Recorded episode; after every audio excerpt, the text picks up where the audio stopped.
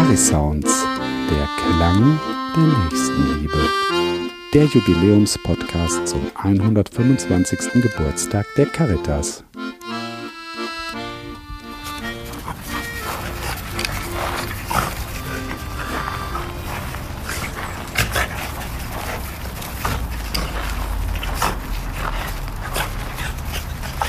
Ihr hört unsere Bürohunde Buddy und Lotta.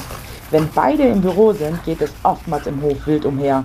Nachdem einer den anderen zum Spielen auf den Hof abgeholt hat, wird gerannt und getobt, was das Zeug hält.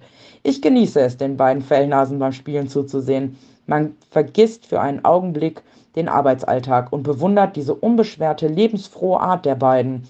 Sie schaffen es, dass man einen kurzen Moment einfach glücklich und zufrieden ist. Die beiden Racker sind nicht nur für mich eine Bereicherung. Jeder, der gerade ein wenig Stress hat und eine kleine Kuschelrunde braucht, kommt bei uns auf seine Kosten. Sie bringen buchstäblich Leben in die Bude.